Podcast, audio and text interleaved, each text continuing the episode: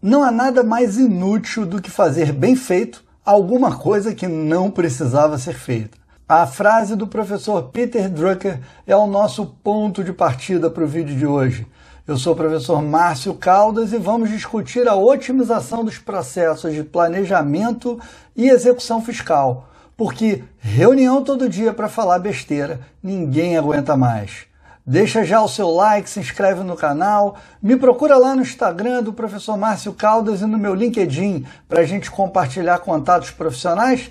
E aproveita para baixar na Amazon nosso e-book O Planejador.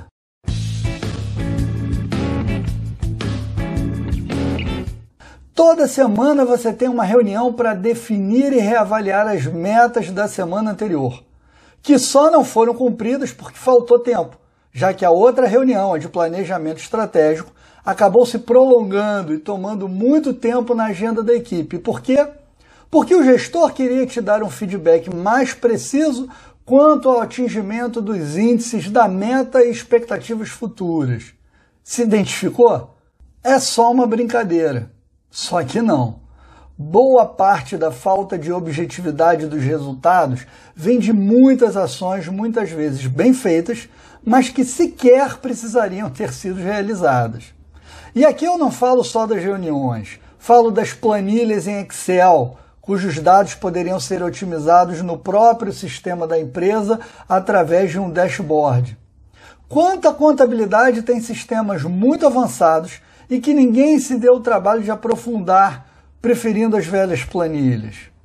Quanta gente ainda emite notas fiscais e boletos, gastando às vezes dois dias nesse processo, quando um programa meia-boca de gestão financeira otimizaria isso tudo?